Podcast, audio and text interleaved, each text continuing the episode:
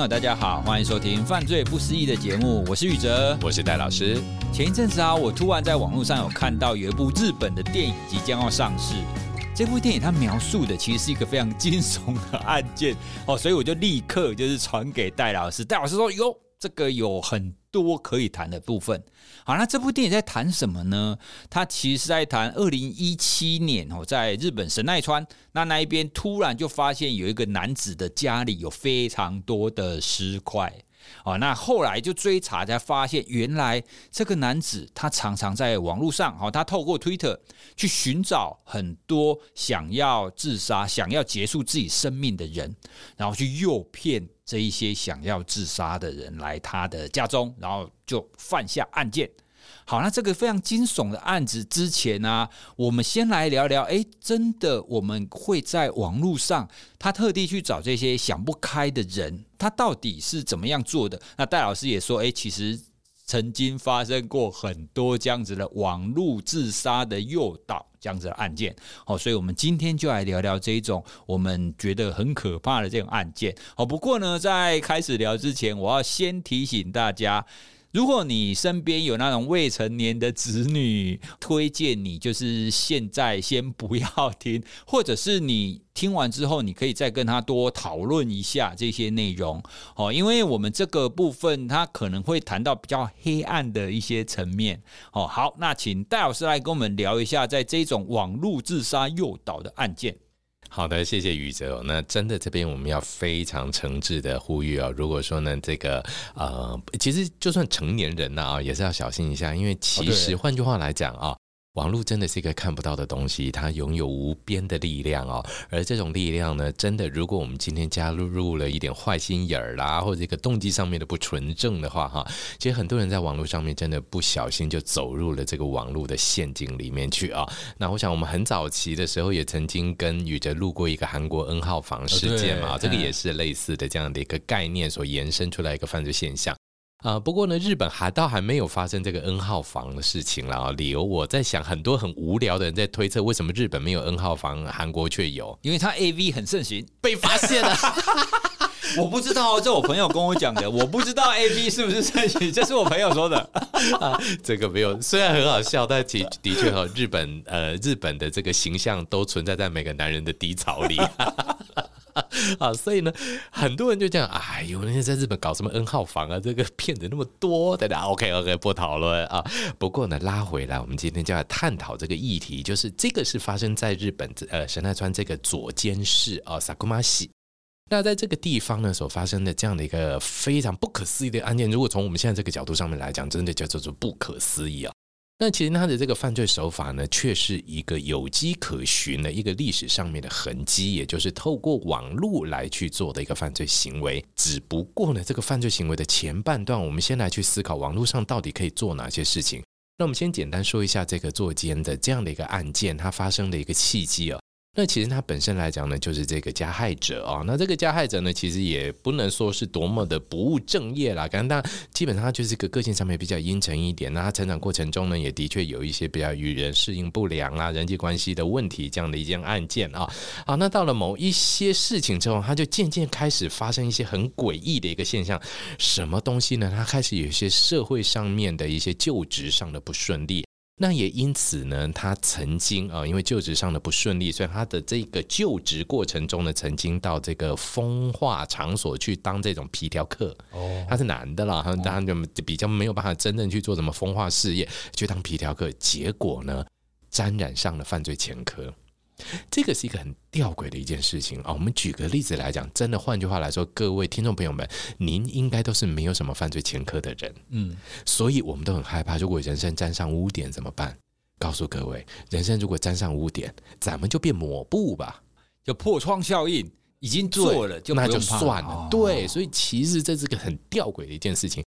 所谓的人生的污点，它是对人生还是白纸的人来讲，总觉得哦，我不能沾上污点，这样就脏掉。那既然脏掉了，那就搞成墨汁啊，大家一般黑算了的这种感觉，其实这个一直以来都是犯罪学上面非常值得去对应的一件事情，就大家都在争论，到底要不要让这些具有前科的人干脆帮他洗掉前科？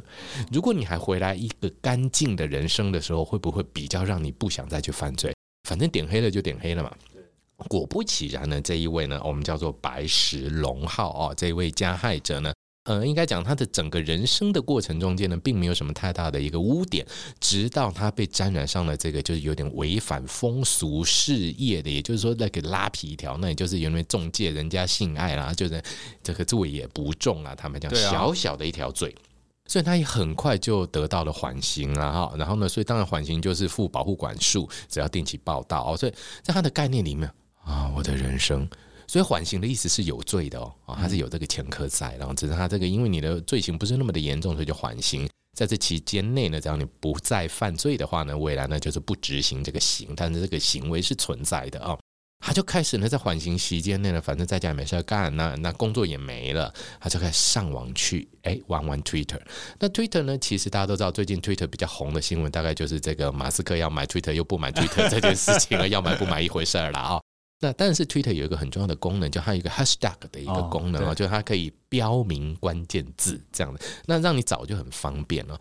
当然呢，这位白石龙浩，也就是我们这位嫌疑人呢，其实他在呃，反正也没什么事儿干嘛啊。那日文呢，其实很奇特，尤其日本呢，那他们呢，在这些网络上面啊，长年以来搜寻的热门字，各位可能想都想不到。日本呢，长年以来在 Top Ten 里面呢，有一个词，不管社会怎么样的变化，它永远在 Top Ten 的搜寻名单里面，叫做自杀。哇，台湾很少，你当然各位听众朋友，你会不会第一个上线就去找自杀这两个字？应该不会。戴老师本身也是为了要谈案子才会查一下自杀这两个字哦。也就是说呢，其实这个民族性上面呢。日本对于自杀呢，其实我们不能说它有憧憬，而是相对来讲呢，它是一个可以被讨论的阴暗议题。我们就这样讲，它是阴暗议题。但是呢，大家倒也不那么忌讳的觉得这种东西不能说，但是又不能公开说，那就秘密说哦。所以呢，Twitter 呢，其实在这个角度上面提供了这一种阴暗的秘密议题一个很流通的管道。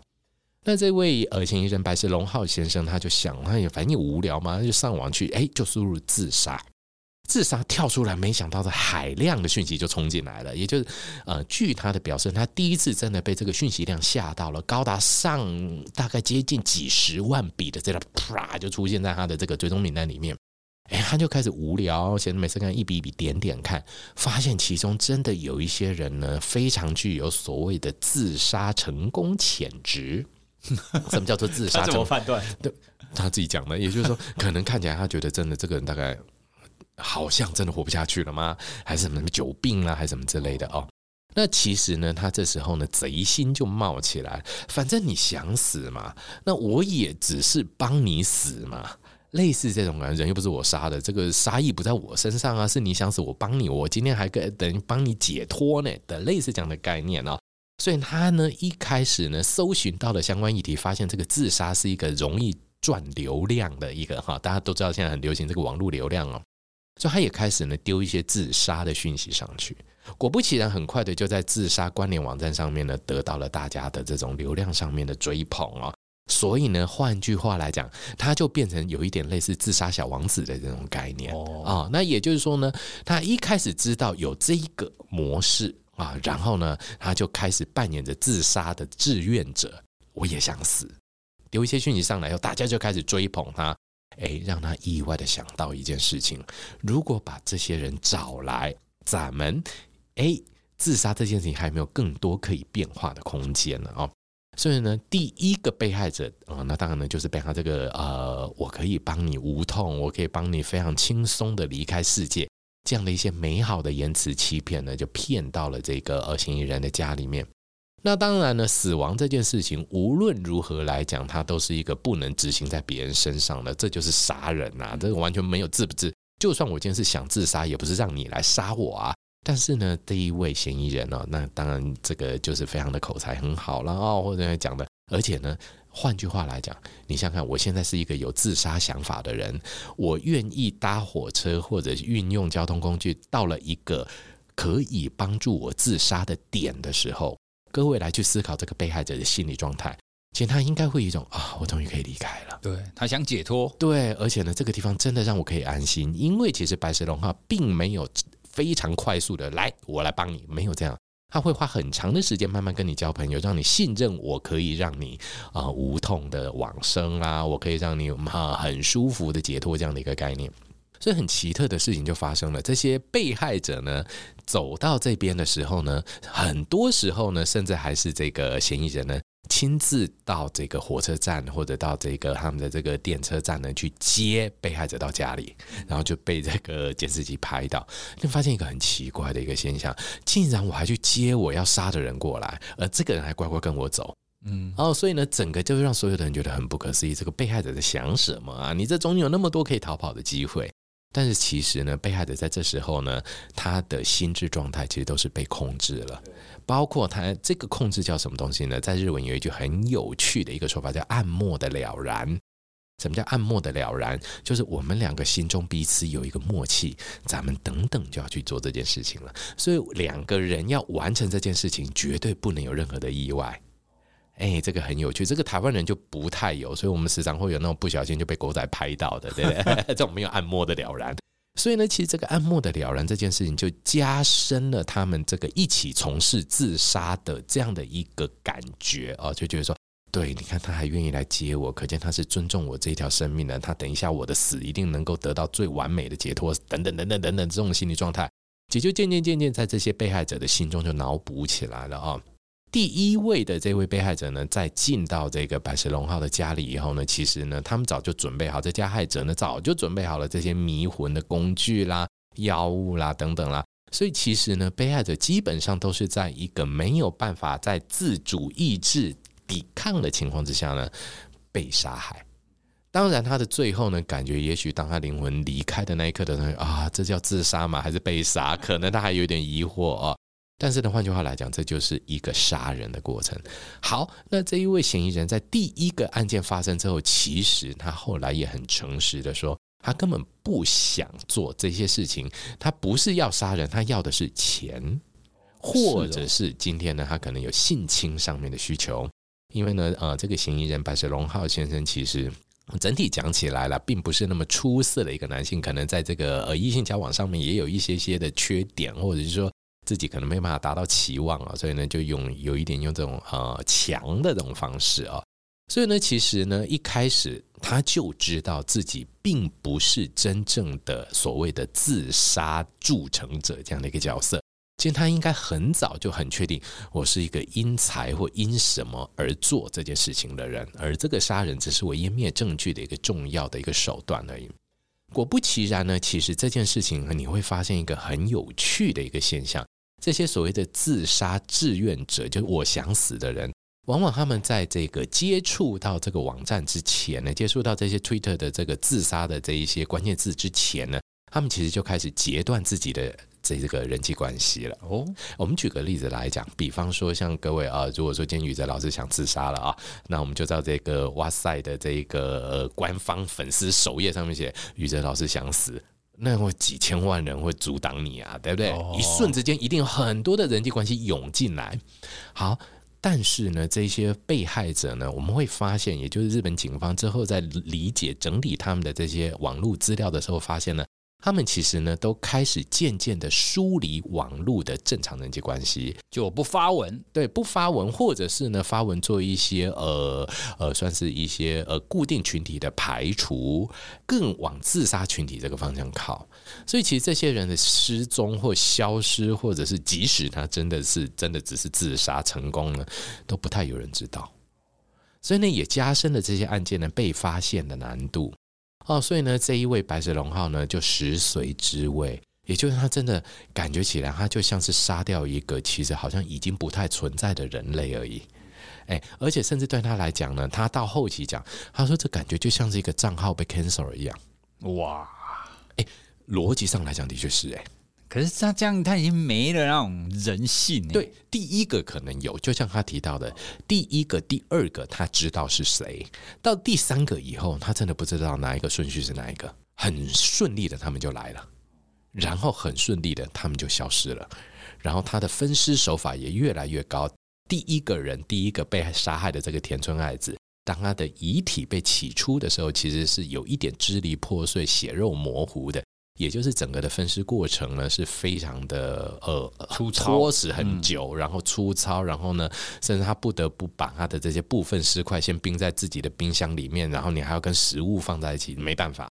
但他后来据这一位呃嫌疑人说呢，他到后来非常的快，他甚至可以呢下午约到人，晚上就处理得干干净净，哇，晚上还可以拿着被害人的钱去打帕青狗。所以呢，整体讲起来，变成到后半段变成一个。我们可以这么说了，就是一个杀人不眨眼的一个自杀目击杀人魔王。当然被抓到以后呢，这位呃白石龙浩他本身来讲深知自己的这种犯行的问题，但是他对于犯意呢却矢口否认，甚至他是觉得他们想死，我帮助他。OK，我不该拿他的钱，但是我是帮助他，死是他的说法。对，直到呢，渐渐渐渐案件越来越明朗以后，他心中的良善的这一面才被点出来，他最后才承认，的确有不少人在被迷到还有一点点意识的状况之下的时候，他们说的最后一句话都是“我不想死”。对，就是呢，其实这些自杀的朋友们呢，在他还有意识留在这个世间的最后一句有理性的话呢，绝大部分都是“我不想死了，你让我醒过来”。哦，所以呢，整体的案件惊悚的程度就在这里，也就是怎么有人可以把整个的网络恶用到这个地步哦？我们都会知道呢，到网络上去寻求自己的这个，我们讲同温层也好啦，或者讲这个有相同志愿、相同嗜好的人来讲，其实都是拓展人际关系一个很好的方法。那当然，你用自杀这两个字去找朋友是有一点怪异啦，但是其实也是方法之一啊。换个角度上面来讲，那怎么会有人真的对这一些身心状态已经比较脆弱的朋友下手呢？哦，这个非常恶劣哦。我们就来想这个案件的发生前端到底还有没有类似的案件？果不其然，其实日本呢，在这个网际网络盛行之后呢，因为网际网络所带来的犯罪现象呢，就非常的多哦。那最早最早可以回溯到呢，在戴老师念书的，也就大概西元两千年到两千零六年那个阶段呢，有一个名词叫 Deaike Side。Deaike Side 的犯罪事件，什么叫 Deaike Side 哦？Deaike Side 呢，就是 Deai 就是我们这边讲约会。Uh-huh, 那如果你要讲的更粗俗一点，uh-huh. 你可以讲约炮哈。那 Side 呢，就是网站的意思。那所以我们这边来讲呢，大概就是一个约会交友网站的一些犯罪事件。那这些 Deaike Side 的这些犯罪事件呢，大概在二十一世纪初期，也就是网络泡沫刚刚破灭、网络重新建制的那个年代的时候呢，在日本蔚为风尚。它是怎样的一个变形呢？有点像是所谓的援助交际的网络版，也就是网络卖春啊。那当时呢，就是很多这个有这种，比方说对自己的身体想要贩卖的一些人呢啊，或者甚至当时很流行的就是那种贴身衣裤的贩卖啦，这种在网站上面真的是光怪陆离，什么都有哦。这一种的这种 Deaike Side 呢，比较奇特，就是它大部分都还是想要钱，所以它很明显就我要钱，我要你包养我啦，什么什么之类的哦。所以呢，当时日本政府的处置方式呢，其实是比较偏向于是一个虚拟的援助交际，或者是虚拟卖春这样的一个概念来进行处理。因为毕竟还没闹出太多的人命，也就这种与命相关的案件呢，倒还没有那么的发展起来哦。所以呢，当时日本政府对于这个案件的处理呢，其实相对来讲，我我们也觉得是一个相对不会那么的不合理啦。也就是说，他们还是鼓励实际的人际关系啊，大家应该走出来交朋友嘛，哈，这样的一个状况的一个鼓动啊。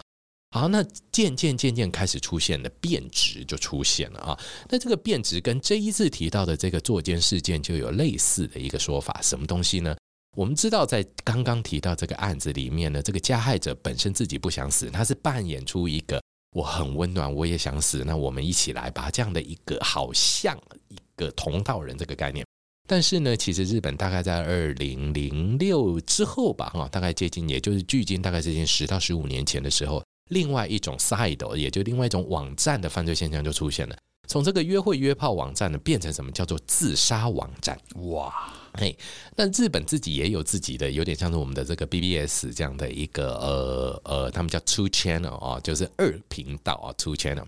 那在 Two Channel 里面呢，他们就开始有人什么东西找人一起死，叫做自杀网站杀人事件。哇，真的有，然后真的有成吗？对，那非常震惊的一种犯罪现象就出现。这些人呢，真的会有个发起人，这个发起人真的自己想去死，然后他就上网去募集想死的人，大家一起是约去哪里呢？约去这个富士山脚下这个青木之原树海啊啊，哦、那那个地方呢，据说了广达好几千个这个东京巨蛋呢啊，那等于大概有点类似像台湾来讲的话，大概可能半个台北市都是树木的这种树林这样的一个概念哈，这么广大的一个区域里面，那么就做一件事情，大家一起约好搭车到距离这个树海最近的这个电车站啊、火车站啊，或者是高铁站的地方、新干线站的地方租车。然后租了车以后呢，就把这个车开到这个偏远的地方去，然后先吃安眠药。吃了安眠药以后呢，把这个废气管接到这个车子里面去以后呢，执行自杀计划。哇！所以一群人坐在那个租车里面，对，大概一般来讲就四个。这点日本真的非常守交通规则，他们真的不会超载。大概就四个驾车的想死，另外找三个同好，原因在哪里？怕死很孤单。所以呢，我想死又不想自己死，那我们一起想死嘛，我们就一起去吧。最后发展到最后，有一点企业化经营了，还有所谓的最后一餐，哇，所以就是吃完了再去死。哇，这一种东西在网络上面竟然成为卖点，竟然成为呃 lifestyle 的选择，这不觉得很夸张吗？对啊，非常非常不可思议的。但是您觉得成功率高吗？高啊。是哦，也就是说呢，因为其实他们本身来讲都没有犯罪前科，那这一群想要自杀的朋友，其实本身就渐渐从社会人际关系中脱离，所以呢，他的离开大家也不太会去关心。比方说，我们今天啊，比方我来这边录音，呃，也许我家里大概哎怎么今天或者学校怎么哎今天早上戴老师没进来，他就打个电话来问一下戴老师，你今天新进来了，要不要来收一下？哎，我们的行踪就被确认了。然后宇哲当然也是我们录音，哎，可能这时候呢有合作的厂商或怎么就确认。这些都是确保人在社会中生活很重要的社会间的连接。嗯，那但是呢，自杀愿望者呢，通常于在日本，他们会开始做这种人际关系的切割，就切断，先不要跟这些联络。那渐渐渐渐，他就越来越孤立，那就不太有人知道他去哪里。所以呢，可能人这个部分通常都不会有人在意。你猜怎么样被发现这个现象呢？非常奇特的事情就出现了，反而是租车公司受不了，理由在哪里？怎么车都不还我啊？而而且像他那一台车，应该不敢再租别人吧？这我就不知道了。真的是，到底是不是后来洗一洗拿去做什么？真的没有人知道。不过他至少会变证物，被警方扣留好长一段时间呢。哦、也就是说呢，其实这件事情真的被啪扛出来，其实是租车公司就奇怪，我们的车怎么总是到了哎 GPS 到那里就不动了，嗯、然后都不还车。哎，然后整件事情砰才炸开来。好，那整个最可怕的事情就开始这个自杀网站目击事件，这个太惊悚了。想死的人约好一起去死，请问一下，这个责任到底在哪里？哎，对啊，而且所有的人都死在车子里了，你可以怪那个网站吗？当然啦、啊，但是那个网站坦白，它就是平台啊，对啊，所以实在太难界定了。所以日本政府才开始去深思这个问题，网站言论限制。所以呢，其实自杀网站这件事情呢，带来日本非常重要的叫网络规制法。他们开始去封锁网络的一些重要的不该出现的一些引人犯罪入罪的一些关键字。哦，像自杀这样吗？嗯，自杀有管制哦。嗯，或者像援助交际，或者当然，你如果今天自杀管制，他就用另外的东西。对啊，他用别的词就好啊。对啊，所以其实就是防不胜防嘛。哦，如果你真的有心要做这件事情的。后来呢，其实这件案件呢被深入爬梳以后，其实整个才让人家发现是多么的可怕以及悲伤。呃，其实戴老师有看过 NHK 做过这一个我们叫做“自杀愿望者”的这样的一个专题报道，里面发现，虽然大家真的都是想去死、确认过大、非常想死的人，然后一起搭上车到了这个地方去。在这个废气点燃，那有些人可能因为被呛到，或者安眠药不够强烈的时候，他们发现，在这些车子的这个内窗上面，很多人留下来的最后一句话都是“我不想死”，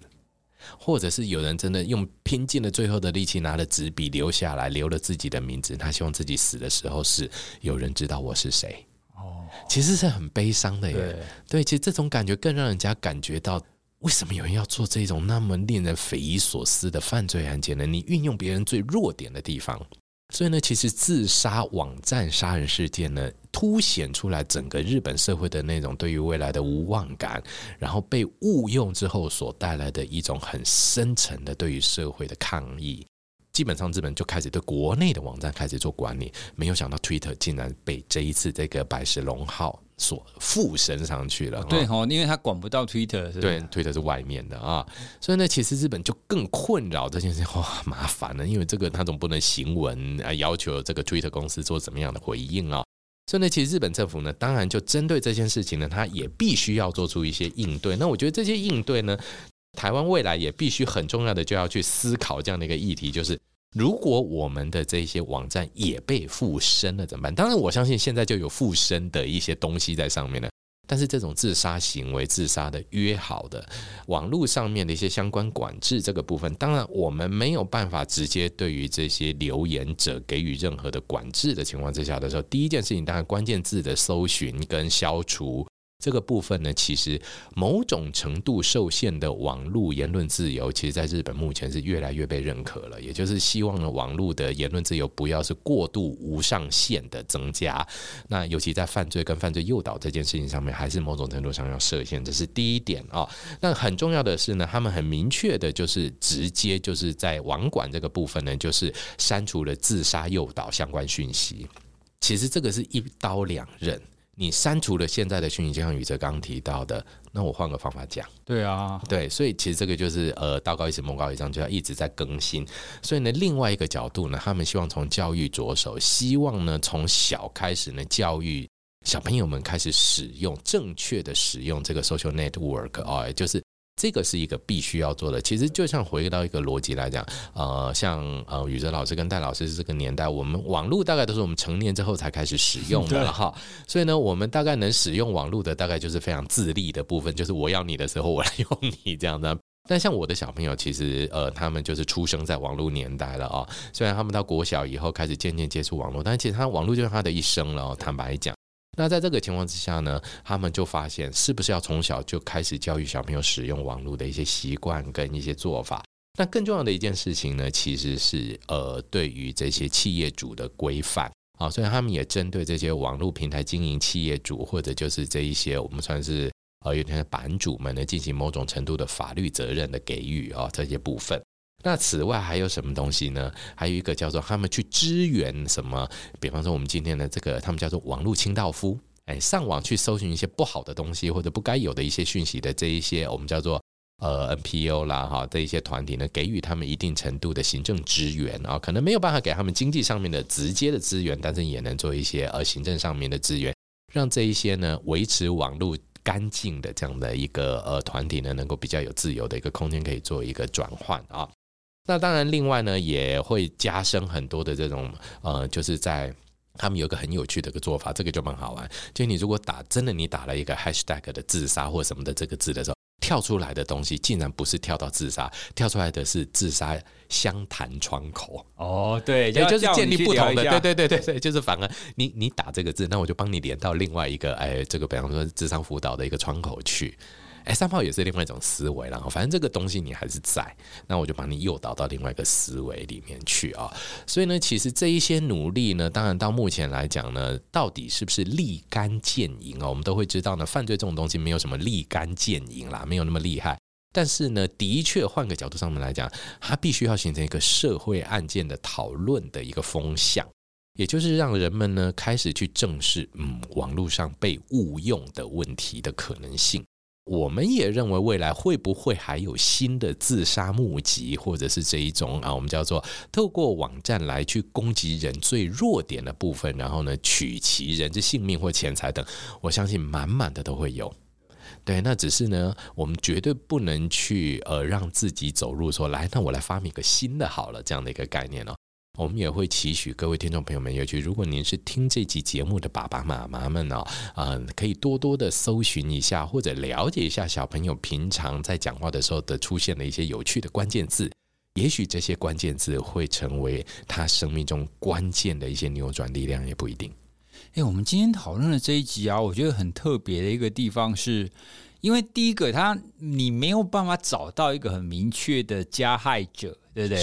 像你刚刚提到的，他们在自杀募集，让他们一起去富士山的树海那边，他们这个案件最终有把谁判刑吗？好像也没有嘛，因为他可能主揪的那一个人他自己也也死在里面了，对对对对，嗯，好，所以这个案件他好像你没有办法找到一个要负责的人，而且呢，我猜想他们当时可能也没有办法在媒体上大肆的讨论吧，因为他可能会很怕模仿，对对，对？其实呢，日本政府在处理自杀这件案件上面一直都陷于两难。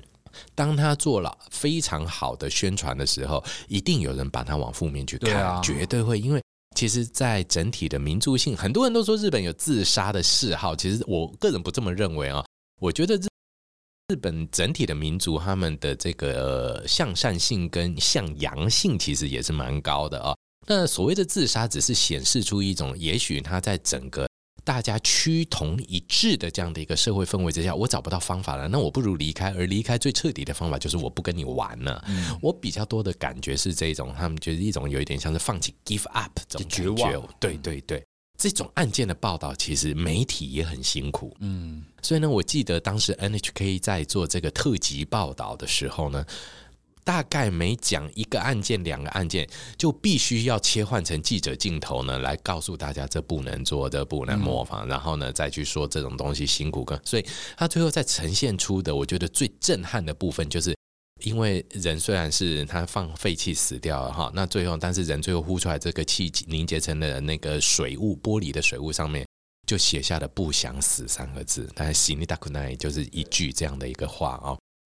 我觉得你刚刚分享的日本政府，他们其实做了蛮多后续的处理嘛。是，它既有治标也有治本。治标就是他们开始在网络上哦，就是可能对这些比较敏感的这些字词做一些处理啦。哦，那当然，我我觉得他们做的不单纯就是把它封锁住哦，就像你刚刚提到了，他你只要搜寻自杀，他就把你导到那个自杀到另外一个自杀防治的地方。而且我觉得他们另外一个很棒的地方是，他们开始会去做教育。哦，因为其实教育才是这是这一类事件最治本的方法嘛。对，对你用防止的其实是不够的，你必须要让孩子，让更多的年轻人知道说，好，那到底网络它是一个什么样子的一个世界？是，它有可能会针对我们人性当中最脆弱的部分去放大。而且其实很重要的是，人们往往会上网。各位听众朋友们，你来思考一下，你什么时候会上网查资料？一定是搞不清楚的时候。哦，对。所以呢，人在网络面前本来就是一个弱势的存在。当你今天心情好的很，谁上网啊？对不对？赶快就是拍张照片 po 上去，大家嗨看点赞啊，对不对？哈。所以反而呢，这一些一。频繁 po 网这样的一件事情，某种角度上面来讲，可能都还好一些。不过另外一个角度上面，我们在自杀的研究里面也发现了，它要分两种，一种呢是属于一种切断式的，也就是我今天跟这个人际关系慢慢的疏离了；第二种反而更奇怪，它呢大量的发言，灿烂的结束，而求救吗？对，其实这是求救讯号。所以呢，我们都会觉得啦，这个我相信宇哲跟大家说，我们都是这个心理学背景出身的。其实人呢，你平常很聒噪，你就一路吵，那没问题；你平常很安静的，你也一直很安静，那也没什么太大的问题。麻烦的是你从聒噪变安静，或者安静变聒噪，往往变化就是变化的开始。对，就不一样了。对对对对，哎对，好，所以我们今天呢，透过这个案件来跟大家分享。其实当然第一个也。绝对不会鼓励大家做什么不好的事情，绝对不能啊！对，而且你千万不要在网络上就是利用我们人性的弱点，然后去募集，然后去让大家做什么不好的事情。